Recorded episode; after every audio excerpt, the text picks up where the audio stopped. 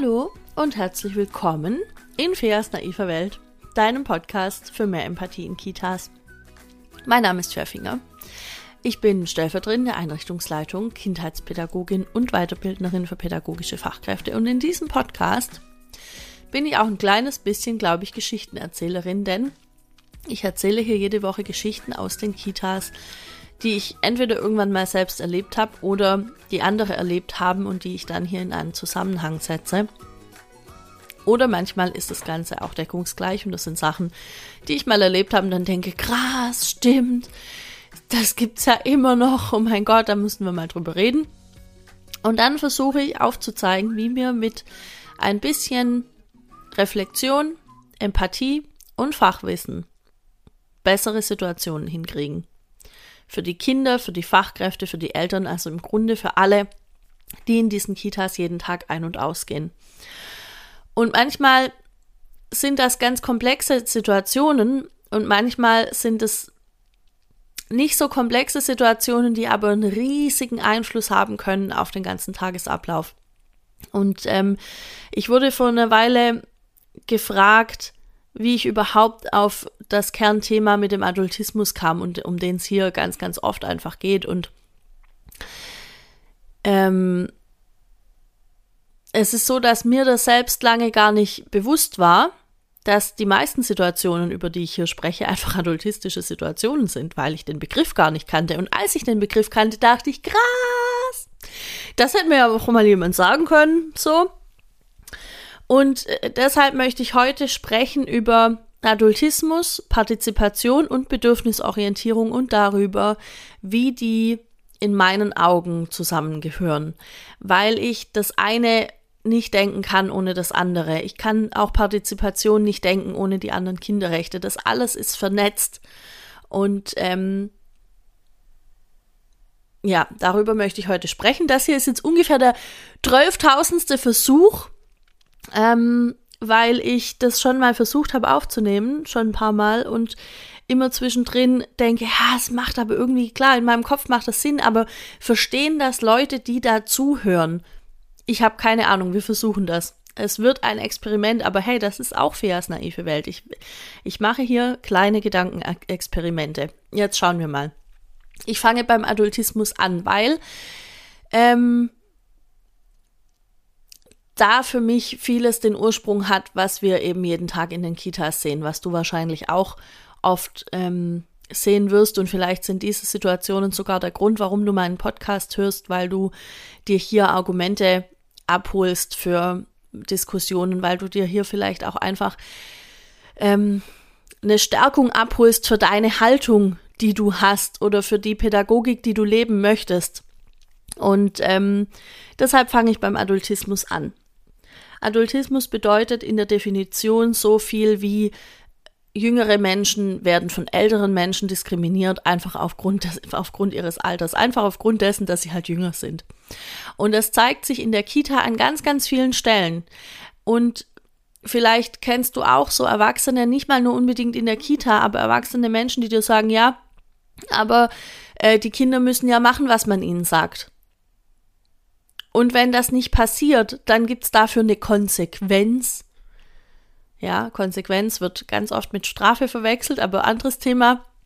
Wahrscheinlich kennst du das auch. Und im Grunde ist das genau das. Es ist Adultismus. Erwachsene sind als Kinder groß geworden mit der Idee, dass wenn sie mal erwachsen sind, dass sie das Sagen haben und dass die Kinder dann auf sie hören müssen. Und die haben das aus irgendeinem komischen Grund nie weiter reflektiert. Sie haben nie darüber nachgedacht, dass ja Kinder vielleicht auch einfach Menschen sind. Und sie haben vielleicht auch nie darüber nachgedacht, dass Kinder vielleicht auch Rechte haben. Und das ist fatal, wenn diese Menschen, die da nie drüber nachgedacht haben, wenn das Fachkräfte sind. Weil dann kriegen wir nämlich diese Situationen, wo Trixie dann sagt, ja, aber so ein Klecksle Soße das macht dich doch groß. Spaß. Weiß ich nicht, ob sie das so sagt. Nein, aber wo drin. Moment. Moment. Huiuiuiui. Was du nicht siehst, ist, wie ich hier seit drei oder vier Minuten sitze und mich bemühe, nicht die ganze Zeit wieder loszulachen. Gut, jetzt, jetzt wird's. Also, Trixie gibt dem Kind wieder irgendwas auf den Teller, was das Kind nicht möchte, weil sie dafür einen guten Grund hat. Sie möchte, dass das Kind Brokkoli kennenlernt, weil sie glaubt, dass es das sonst wahrscheinlich niemals erfahren wird.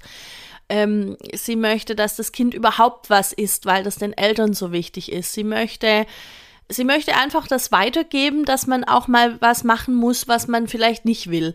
Und man muss auch einfach mal was probieren, weil, wie gesagt, wie soll das Kind es denn sonst wissen? Und ich, ich denke mir dann immer, wie Trixie bei Freunden und Freundinnen von sich zum Essen eingeladen ist und wie jemand ihr ungefragt irgendwas, was sie nicht mag oder was sie, wo sie heute vielleicht nicht so Lust drauf hat, auf den Teller legt. Und wie sie dann entweder sagt, oh Moment, das wollte ich gar nicht, und wie es der anderen Person kurz voll peinlich ist, weil, oh Gott, entschuldige, ich habe dich ja gar nicht gefragt. Oder wie Trixie das einfach isst, auch wenn sie gar keinen, weiß ich nicht, was sie nicht mag, Thunfischsalat, ja, oder Kapern, keine Ahnung, irgendwas, was nicht so viele Leute mögen, wobei Thunfisch mögen, glaube ich, viele Leute, außer mir. Naja, ähm, wie sie entweder das dann doch ist, weil sie sich's gar nicht zu sagen traut, weil sie gelernt hat in der Kindheit, dass sie da nicht gehört wird und dass man das einfach auch mal essen muss. Und jemand hat sich ja total viel Mühe gegeben, das zu kochen und dann müssen wir es ja wegschmeißen, bla. Ähm, ja, wie gesagt, oder dass es eben der anderen Person mega peinlich ist. Und die Frage ist doch, warum ist es der anderen Person in dem Moment super peinlich? Bei einem Kind würde die andere Person wahrscheinlich auch sagen, ja, aber jetzt ist es auf deinem Teller, jetzt kannst du es ja auch essen. Jetzt probier es halt erstmal. Wahrscheinlich wäre das so. Und warum wäre das so? Adultismus. Adultismus ist eine strukturelle Form von Diskriminierung im Grunde. Also das heißt, wir alle sind damit aufgewachsen. Alle Menschen, die jetzt gerade erwachsen sind oder erwachsen werden, wachsen in Teilen mit der Idee auf, dass Erwachsene sowieso alles besser können, besser wissen, äh, besser meinen und dass sie selbst in irgendeiner Art und Weise erstens darauf angewiesen sind, dass Erwachsene für sie alles Mögliche entscheiden, weil sie das nicht können. Und zweitens, wenn sie eine andere Entscheidung treffen, dass Erwachsene über diese Entscheidung sowieso hinweggehen werden. Und weil wir das nicht wollen, oder weil, also ich, pädagogische Fachkräfte mit meiner Haltung und wahrscheinlich wirst du dazu gehören, wollen genau das nicht. Wir wollen, dass diese Kinder aufwachsen mit, mit der Idee von Selbstwirksamkeit, mit einer Idee von, wer bin ich, was kann ich, was mag ich, was mag ich nicht, äh, wie lerne ich überhaupt, alle diese Sachen. Und das heißt, dass wenn uns in dem Zusammenhang Kinderrechte wichtig sind, dass wir dann automatisch nicht mehr so handeln können. Also die Sache mit dem, mit dem Essen, mit dem Probierklecks, ähm, mit dem mit, mit dem Schlafenlegen, obwohl Kinder nicht müde sind, hat sich in dem Moment einfach direkt erledigt, weil wir sagen, ja, Moment, aber es gibt Kinderrechte. Und in den Kinderrechten ist Partizipation verankert. Und Partizipation heißt so viel wie äh, Teilhabe, mitmachen können, dabei sein. Aber Partizipation heißt noch viel, viel mehr. Partizipation heißt nämlich auch mitgestalten und mitbestimmen. Und das immer in dem Rahmen, in dem das Kind es gerade aufgrund seiner individuellen Entwicklung kann. Und das gilt für Entscheidungen, die die Person selbst betreffen, aber auch für Entscheidungen, die die Gemeinschaft betreffen. Und da wird ganz, ganz deutlich, dass, dass es einfach ein Machtungleichgewicht gibt zwischen Erwachsenen und äh, Kindern. Und an manchen Stellen ist das gut. Du wirst vielleicht dieses Totschlagbeispiel kennen, ähm, das dann immer kommt, ja, aber ich kann ja das Kind nicht auf die Straße laufen lassen, nur weil es das gerade möchte. Ja, nee, das sollst du auch nicht, weil es geht uns ja schon auch darum, dass möglichst bitte alle Kinder überleben. Ähm, aber es kommt ja auch immer auf die Frage des Wie an. So, Und das heißt, unsere Aufgabe als pädagogische Fachkräfte ist es, Kindern den Weg zu ebnen, damit sie Entscheidungen treffen können. Eine Überforderung, das wird ja dann auch, kommt auch ganz oft, aber dann sind die überfordert und die können das doch alles noch gar nicht entscheiden. Das wird auch oft genutzt in Essenssituationen. Die können das doch noch gar nicht entscheiden. Ja, doch, das können die schon. Und genauso werden die sich auch hinterher vielleicht entscheiden, dass sie jetzt noch was anderes doch noch probieren wollen. Es gibt, ich habe reihenweise Kinder erlebt, die essen zwei Teller Soße und dann essen sie die Nudeln hinterher trocken. Ich habe keine Ahnung warum. Ich weiß es nicht, aber so ist es. Oder umgekehrt gibt es auch. Und deswegen habe ich irgendwann die Sorge davor abgelegt, ähm, dass da irgendwas. Also es wird nichts Schlimmes passieren, die Welt wird sich nicht plötzlich andersrum drehen. Ja. Ähm, ich habe zum Thema Essen auch schon einige Folgen aufgenommen. Ich greife nur das Beispiel jetzt hier gerade immer wieder auf, weil es daran so schön deutlich wird, was ich meine. Es gibt noch ultra viele andere Beispiele. Ähm, nur für jetzt, im Moment ist es, glaube ich, das Einfachste, wie ich mich da eindenken kann, weil ich hatte in meinen, wie vorhin schon erwähnt, anderen 12.000 Versuchen zig andere Beispiele und dann habe ich mich irgendwann verzettelt. Ich bleibe jetzt dabei. Struktur. So, und das bedeutet Partizipation auch Mitbestimmung im Hier und Jetzt zu haben, ja. Und ähm, gleichzeitig heißt das halt nicht, dass wir die Verantwortung komplett abgeben, wenn irgendwas passiert. Naja, war, war Entscheidung der Kinder, jetzt sind sie halt weg. Schade. Ja, ein bisschen Schwund ist immer, keine Ahnung, wo die hingelaufen sind.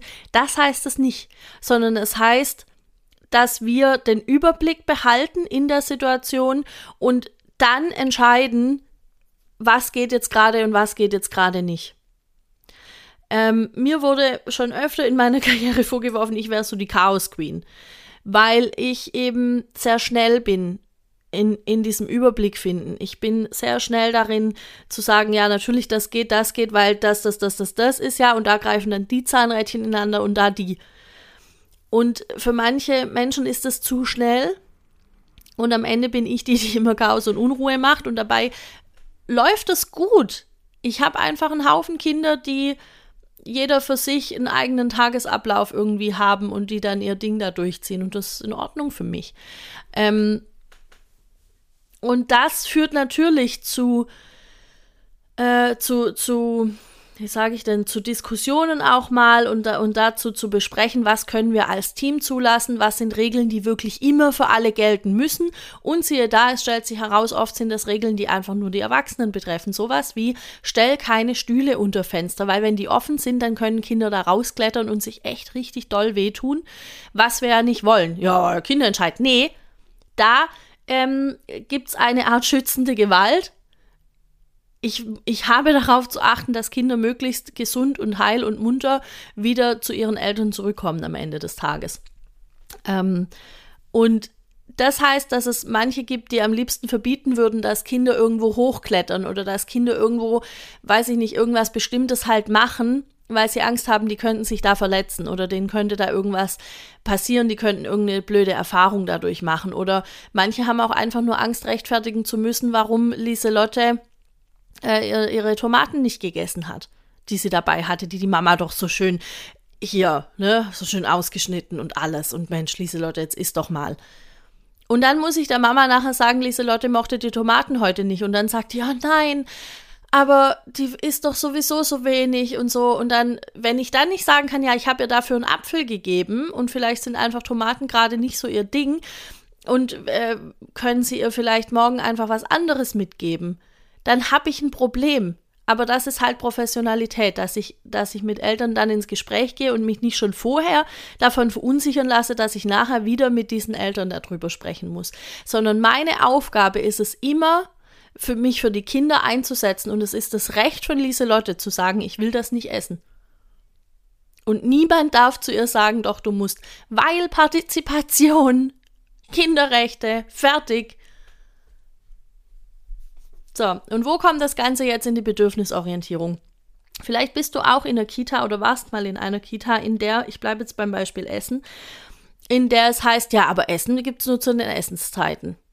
Und in der es dann heißt, ja, Frühstück von 7.30 Uhr bis 9.15 Uhr und wenn du danach, wenn du in der Zeit halt nichts gegessen hast und wenn du dann ähm, danach nochmal Hunger hast, ja, dann hast du halt Pech gehabt. Mittagessen, tja, erst 11.30 Uhr. Oder noch später, bei manchen ist es noch später. Oder 11.15 Uhr, ist egal. Aber verstehst du, wenn ich Hunger habe und ich weiß, in einer Stunde gibt es Mittagessen oder in zwei Stunden, dann hilft mir das nicht. Eine Stunde kriege ich überbrückt, aber ich bin 35 Jahre alt. Ich weiß, wie lange eine Stunde ist und ich kann sagen, okay, ich nehme noch einen Schluck Wasser, in einer Stunde ist hier Essen, mega. Ein Kind weiß das nicht, die können das nicht einschätzen. Ein Kind hat jetzt Hunger und je kleiner die sind, umso eher sind wir dafür verantwortlich, die, diese Bedürfnisse zu erfüllen und zu sagen, du hast Hunger, alles klar, dann bitte go. Und dann essen die halt das. Ja, aber die Eltern zahlen für das Mittagessen und die müssen das essen und ich kann doch jetzt nicht mit denen. Doch, du kannst, weil deine Aufgabe ist, das Kind jetzt was essen zu lassen. Und dann musst du das nachher einfach den Eltern erklären. Dann musst du einfach nachher sagen, es tut mir leid, sie hat heute ein bisschen weniger für Mittagessen gegessen, sie hatte um elf nochmal Hunger. Und dann hat sie ihr Brot gegessen. Das führt zu endlos Diskussionen, ich weiß das. Ich habe diese Diskussion schon ganz oft alle geführt und mein, mein Ergebnis ist, für mich sind die Kinder wichtiger und für mich ist das ist, ist die Bedürfnis Erfüllung in dem Moment wichtiger als die Wunscherfüllung der Eltern. Also die Bedürfniserfüllung der Kinder ist wichtiger als die Wunscherfüllung der Eltern. Und ich habe überraschenderweise auch ganz oft die Erfahrung gemacht, dass Eltern das genauso sehen. Das heißt, es ist vielleicht auch nur ein Konstrukt, das pädagogische Fachkräfte in ihrem Kopf haben, ähm, dass sie glauben, wir müssen das und das so und so machen für die Eltern oder keine Ahnung für was, ja oder weil das Kind davon irgendwas lernt. Und ich bin immer noch der Meinung, das Kind lernt mehr davon, wenn es dann essen kann, wenn es möchte. Oder auch wenn es schlafen kann, wenn es möchte. Ähm, ein Bedürfnis, ein Bedürfnis ist ja auch so angenommen zu sein, wie man halt ist. Und das finde ich wichtig. Und da da kommt es für mich dann zur Partizipation. Ich hoffe, dass das jetzt deutlich wird, dieser Punkt, weil ich glaube, der ist ein bisschen schwieriger zu verstehen als der von Adultismus zur Partizipation. Bedürfnisorientierung ist für mich auch, wie gesagt, die Kinder so anzunehmen, wie sie sind und in dem zu unterstützen, wie sie sind oder wie sie, wie sie sein können. So, ja.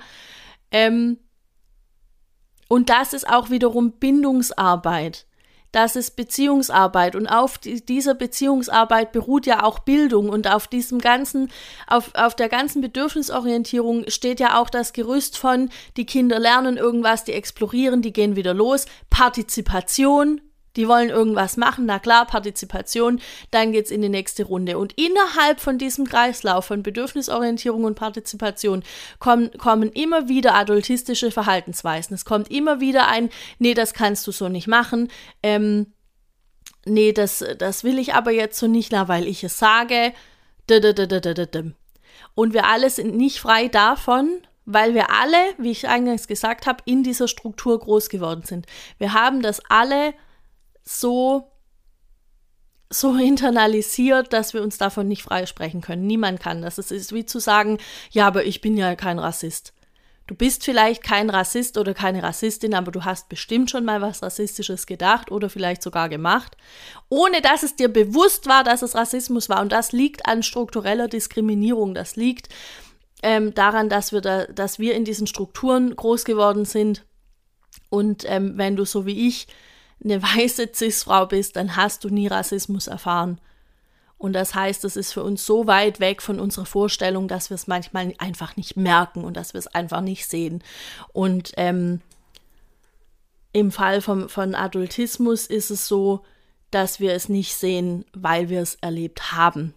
Geht übrigens auch vielen Menschen so, die von Rassismus betroffen sind, dass sie es manchmal gar nicht wahrnehmen, weil das für sie so normal ist, dass man mit ihnen halt so umgeht, dass sie es erstmal nicht sehen können. Und wie schlimm ist das denn? Und daher kommen dann auch so Aussagen, hauptsächlich von irgendwelchen weißen Menschen, die dann sagen, ja, aber meine Freundin ist auch schwarz und die hat gesagt, wenn ich das und das sage, dann findet sie das nicht schlimm. Oder wenn Leute das und das machen, dann findet sie das nicht schlimm. Das kann halt voll sein, dass diese Person das nicht schlimm findet und dass es trotzdem äh, diskriminierend war. Was immer es war. Es kann einfach trotzdem sein. Das ist übrigens bei anderen Formen von ähm, Diskriminierung, von struktureller Diskriminierung auch so, dass die Betroffenen das oft ähm, erst nach einer Weile merken, dass sie davon betroffen sind. Vielleicht bist du auch eine Frau und denkst, ja, aber Sexismus gibt es ja gar nicht mehr, wir sind ja alle längst gleichberechtigt und so. Und das ist einfach ein Trugschluss, das stimmt so nicht. Ähm, womit ich nicht sagen möchte, und das ist ganz wichtig, das zu verstehen, dass die Erfahrung, die ich als weiße Frau mit Sexismus mache, in irgendeiner Form vergleichbar wäre mit der Erfahrung, die Menschen machen, die von Rassismus betroffen sind. Das ist komplett was anderes und es ist ganz wichtig, das zu verstehen und gleichzeitig ist es wichtig zu verstehen, dass strukturelle Diskriminierungsformen, wie wir sie jetzt haben momentan, unter anderem deshalb immer noch so gut funktionieren und so gut ähm, für alle irgendwie klappen oder für die eben, die auf der auf der Seite der Macht stehen sozusagen. Das geht nur, weil es Adultismus gibt und weil wir alle eben diese Erfahrung gemacht haben, dass es ja voll okay ist, andere Leute mal irgendwie komisch anders zu behandeln aufgrund von irgendwelchen Merkmalen, die sichtbar oder auch nicht sichtbar sind. Ähm, Genau, das war mir noch wichtig, das zu sagen. Also es heißt nicht, dass wir das in irgendeiner Form nachvollziehen können oder dass ich Betroffenen von Diskriminierungserfahrungen, die ich selbst nicht gemacht habe, ähm, ihre Erfahrung absprechen möchte. Und es kann auch genauso sein, dass innerhalb von einer Diskriminierung, die ich erfahren habe, dass es für mich sich etwas gar nicht so schlimm anfühlt, wie vielleicht für eine andere Person. Und es geht immer dabei erstmal drum, denen, die davon betroffen sind, zuzuhören. So, und jetzt weggedacht wieder von den Erwachsenen. Ähm, vielleicht sollten wir uns mal anhören, wie sich Kinder eigentlich fühlen, die von Adultismus betroffen sind. Ja, vielleicht sollten wir mal sagen, hey, wie fühlst, wie fühlst du dich denn in der, der und der Situation, wenn ein erwachsener Mensch mit dir so und so redet? Oder ein bisschen Empathie. Wir versetzen uns da mal rein. Das hilft übrigens auch bei anderen Diskriminierungsformen sich einfach mal in andere Menschen reinzuversetzen und zu überlegen, wie fühlt sich wohl dieser Mensch und ist das was, ähm, was ich mit meinem, mit meiner Handlung verursachen möchte. So, kleiner Diskurs, ähm, solche Sachen bespreche ich auch gerne, wenn die Zeit dafür da ist, in meinem Seminar, weil ich das so wichtig finde, ähm, darüber zu sprechen und das auch durchaus intersektional zu denken. Das heißt, ähm, dass ein Mensch auch von mehreren Formen von Diskriminierung betroffen sein kann und dass wir das irgendwie tunlichst mitdenken sollten. Äh, Gerade wenn, wenn wir selbst vielleicht nicht von Sachen betroffen sind und wenn die vielleicht nicht zu unserer Lebensrealität gehören, dann heißt das nicht, dass es nicht da ist. Ähm, ja, ich glaube, das war alles, was ich dazu sagen wollte. Jetzt geht's weiter hier im, im normalen Programm. Das heißt, was wir tun können, ist, unsere eigenen adultistischen Verhaltensweisen zu reflektieren, rauszufinden, was ist überhaupt Adultismus, was, was sind adultistische ähm, Ausprägungen in den Kitas, also an, in welchen Situationen finde ich das vor und dann zu sagen, okay, wie kann ich das denn jetzt verändern? Und ein guter ein, ein guter, ähm, wie sagt man denn da? Äh, es ist nicht Cliffhanger, ich suche ein anderes Wort. Ein guter Indikator, bam! Ein guter Indikator dafür, ob etwas adultistisch ist oder nicht, ist immer sich die Frage zu stellen, würde ich so mit einem erwachsenen Menschen auch reden? Würde ich das zu meinem Partner oder zu meiner Partnerin auch sagen. Würde ich zu meiner, zu einer, wie ich vorhin gesagt habe mit dem Beispiel, die treffen sich da zum Essen, ja? Würde ich zu meinem Partner auch sagen, nee, du musst jetzt eine Jacke anziehen. Nee, es ist kalt. Nee, du kannst es nicht selber entscheiden. Nee. Nee, und ich trage die Jacke auch nicht für dich. Auf keinen Fall. Würde ich das machen? Naja, vielleicht. Ich würde vielleicht sagen, oh, aber ich will die jetzt nicht tragen, dann nimm einen eigenen Rucksack mit. Das würde ich vielleicht schon machen. Aber Kinder sind Kinder und Kinder sind mit uns gleichwürdig plus sie sind noch in ihrer Entwicklung. Ich kann manche Sachen einfach nicht voraussetzen. Ich kann nicht voraussetzen, dass ähm, kleinen Tommy jetzt verstehen wird, wenn er in fünf Stunden nach Hause kommt, dass es da vielleicht regnet und dass er besser eine Jacke mitnimmt. Das ist meine Verantwortung als erwachsene Person. Ähm ja, ich glaube, das war's. Jetzt ging es doch irgendwie recht schnell. Interessant. Warum geht es an manchen Tagen so schnell und manchen nicht? Egal. Muss dich nicht äh, belasten. Mich muss es auch nicht belasten, Gott sei Dank. Es ist einfach manchmal, wie es ist. Ich wollte noch mal sagen, ähm, mein Seminar vom, oh Gott, wie heißt es noch gleich? Mein Seminar Adultismus in Krippe und Kindergarten, so, findet im Herbst statt an drei Terminen ähm, und du kannst dir, wenn du da teilnehmen möchtest, einen aussuchen.